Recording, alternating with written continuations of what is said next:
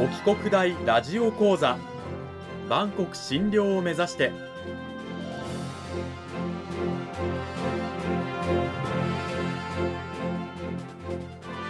番組タイトルにある万国診療とは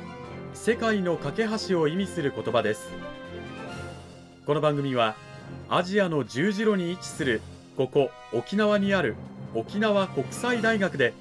日々どのような研究や教育が行われているのかを発信していく番組です。案内人はラジオ沖縄アナウンサー小橋川響が務めます。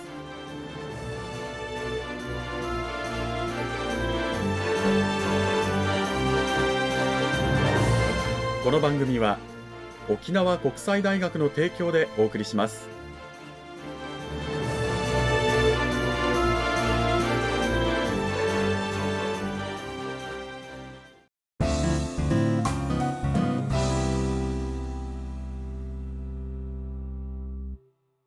沖国大ラジオ講座今週からは2週にわたって沖縄国際大学総合文化学部日本文化学科の奥山隆之先生を迎えてお送りします奥山先生今週からよろしくお願いします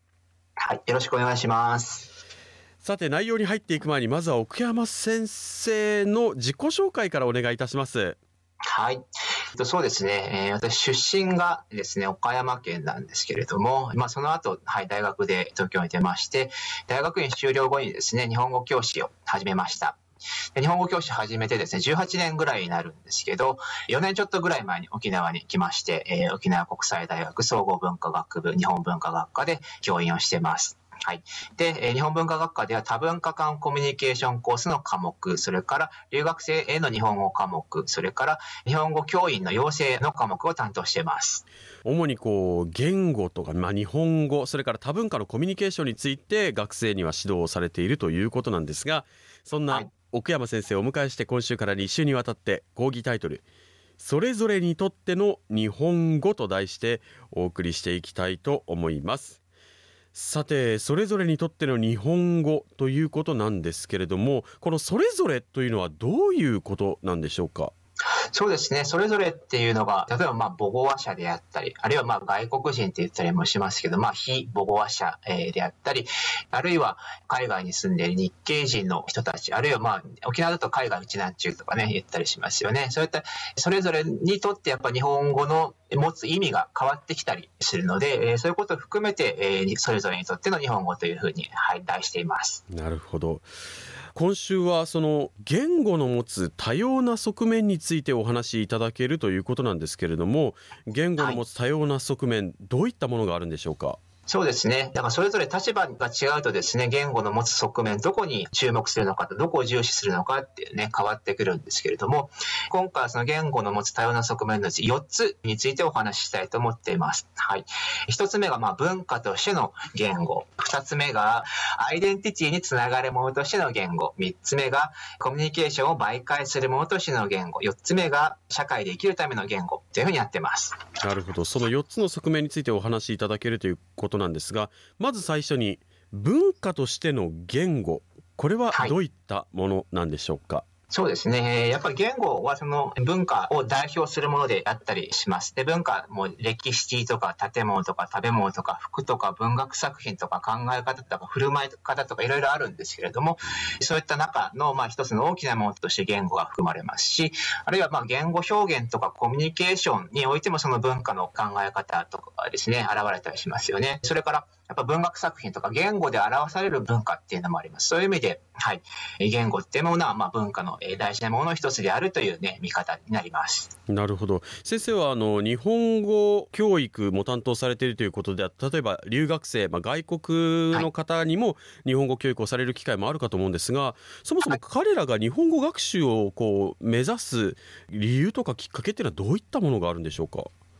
そうですね。だからそういうものもやっぱりあの文化と関連するものが多いです。はい。まあ国際交流基金の調査とかですと、まあ一番が、えー、アニメ漫画、えー、J-POP ファッションなどへの興味だったり、2番だとまあ日本語そのものへの興味で、3番だと歴史、文学、芸術というの関心というふうに、まあ文化と結びつけて言語を捉えているっていうのはそういうところにも現れますし、まあ言語、そうですね、外国語を勉強する一つの醍醐味は違う文化を知るとかですね、違う世界を知るっていうことにつながってきますよね。うんやっぱりこうそうした日本文化へのこの強い好奇心が日本語を学ぶ動機になっているということでね、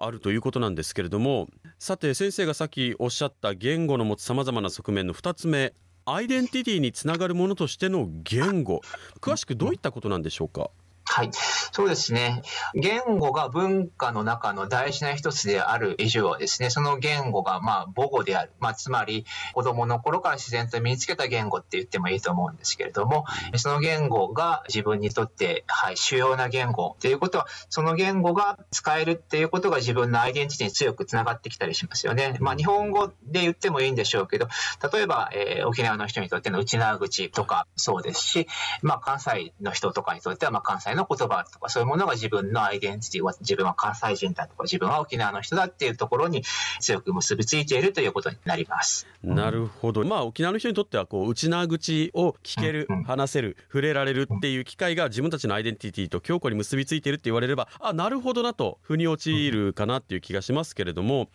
ただじゃあ内縄口が話せなかったら沖縄の人間じゃないのかっていう考え方もあると思うんですけど、どうなんでしょうか、はい、でその辺はやっぱりその日本語教育の中でも気をつけることとしては、えー、言うんですけれども、やっぱ育つ環境とかっていうのは多様なので、まあ、自分が日本人だと思っていても、その日本語をまあ習得する環境じゃなければ日本語がそんなにできないっていうようなこともあります。何々語が話せるから何々人とか、何々語が話せないから何々人じゃないっていうような考え方にはならないように気をつけなきゃいけないなというポイントででもあったりします。うん、そのあたりはもうあの差別なんかにもつながってくるのでね非常に気をつけていただきたいなというふうに思うんですけれども、そうですね。うん、先ほど先生の話の中にあの母語、まあ母に言語の語と書いて母語という言葉が出てきますが、はい、この母語と母国語というのはまた別物なんでしょうか？はい、そうですね。あの一般的な話だとまあ母国語って結構使うかもしれないんですけれども。うんそれってその国の言語ですよね。でも国の言語って、まあ日本の場合はその主要な言語がまあほぼ日本語だけなんで、それで日本語っていうふうになりますけど、国によってやっぱりいろんな言葉がその国の中で使われてたりするので、母国語って言ってもそれが特定できなかったりしますよね。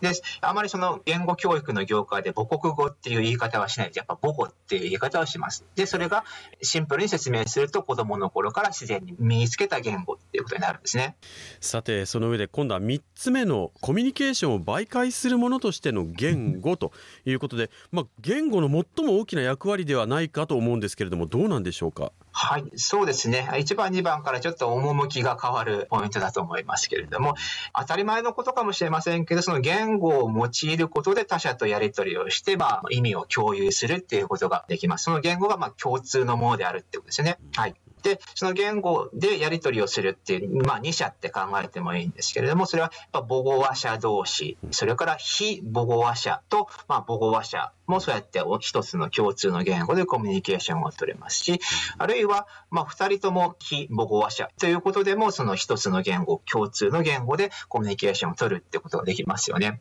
はい。で、どうしても母語話者同士のコミュニケーションとかっていうのが念頭に浮かびやすいんですけれども、共通の言語を用いることで、本当にいろんな人とコミュニケーションが取れるっていうことを、まあ、示した、はい、側面ですね。もうこの説明が非常に分かりやすいと思うんですけどもね、まあ、同じ言語という道具を介することでより意思疎通がスムーズに図れる、はい、測りやすいということなんですけれども、はい、さてじゃあ4つ目。社会で生きるための言語。これちょっと漠然としてイメージしづらいかなというリスナーもいると思うんですが社会で生きるための言語というのはどういうことなんでしょうか、そうですね日本社会ですと日本語がまあメインというか中心的な言語ですけれどもじゃあその日本社会の中で生きる時生活をする時じゃあ日本語があまりできないとか使えないっていう時にどうなんだろうなえやっぱりそこの社会で使われる中心的な言語っていうのを使えないとなかなか生活上難しいことがある。やっぱりそこで生きるためには言語を身につける、使えるっていうことが大切だっていうことですね。で、例えばいくつかの生活上、あるいは人生というかそういう上でその社会の中でやっていることあると思うんですけど、まあ、買い物をするとか観光するとか、これはでも正直そんなにいろんな言葉使えなくても大丈夫ですよね。うん、だんだんでもその例えば病気になって病院へ行くとか、うん、役所など手続きをするとか、はい。これがじゃあ日本社会で日本語ができないとどうなのかな。だんだん難しくなりますよね。そうですね。必要になってくる言葉が専門的になってきたりとか、はい、コミュニケーションをより綿密に図る必要があるかなという気がしますよね。はい、そうですね。はい。それからもっと、はい、例えば災害時に情報を得て、えー、適切に行動するとか、確かにこれは相当難しい災害が起きたってだけで精神的な動揺が強いのにそ,、の時に適切な情報を得るための言語を持っていないともうこれはもうどうしようもないというか命に関わりますもんね。そうですね。なので、これはあの日本語以外での情報発信も大事だったりはするんですけれども、はい。じゃあ次のポイントいくとですね、例えば学校など教育館で勉強をしたり、就職したり、働いたりする上で、日本語ができないとどうなんだろう。何かこう長時間自分じゃない、まあ、他者と一緒にコミュニケーションを取りながらやっていかなきゃいけないしかも生活手段としてということになってくるので相当これは言語が操れないと厳しいですよね。はい。そうですね。というふうに、やっぱりその、その社会で使われている主要な言語を使えないってことは、すごくやっぱりデメリットというか大変なんですよね。うん、そういう意味でやっぱりその社会で生きる、生活をする人生を形作っていくっていうでは、日本社会であれば日本語ができることっていうのはすごく大事なことっていうふうに言えると思います。うん。日本語が日本社会で生きるために重要になるっていうことは、もちろん、あの、我々はね、分かってはいるんですけど改めてこういうふうに言語に多様な側面があった上で日本語が必要なんだよ日本社会で生きるためにはって言われるとああなるほどなというふうにですね腑に落ちた方も多いと思います。逆に日本社会で日本語が使えない十分に操れないっていう方がどれだけ大変な思いをしているのかっていうところにもちょっと思いを馳せてちょっとサポートできるようなねことにもつなげてほしいなというふうにも思うんですが。そうですね。そこすごく大事でそこの中で日本語教育って果たす、はい、役割っていうのはすごくたくさんあるというふうには考えています。この時間は沖縄国際大学総合文化学部日本文化学科の奥山孝之先生を迎えてお送りしました。奥山先生どうもありがとうございました。はいありがとうございました沖国大ラジオ講座あっという間にお別れの時間ですがさあ奥山先生来週はどういったお話を聞かせていただけるんでしょうか？そうですね、えー、今日お話した4つの側面を踏まえてですね、母語話者と非母語話者が一つの言語を一緒に使うことってどういうことなのかなって、あるいはどういうことが起きるのかなっていうことについて、えー、考えたりお話ししたりしていきたいと思っています。はい、実際の現場でそういったシチュエーションになった時にどういったことが起こっているのか、改めて先生の話来週皆さん楽しみにしていてください。奥山先生また来週もよろしくお願いします。はい、よろしくお願いします。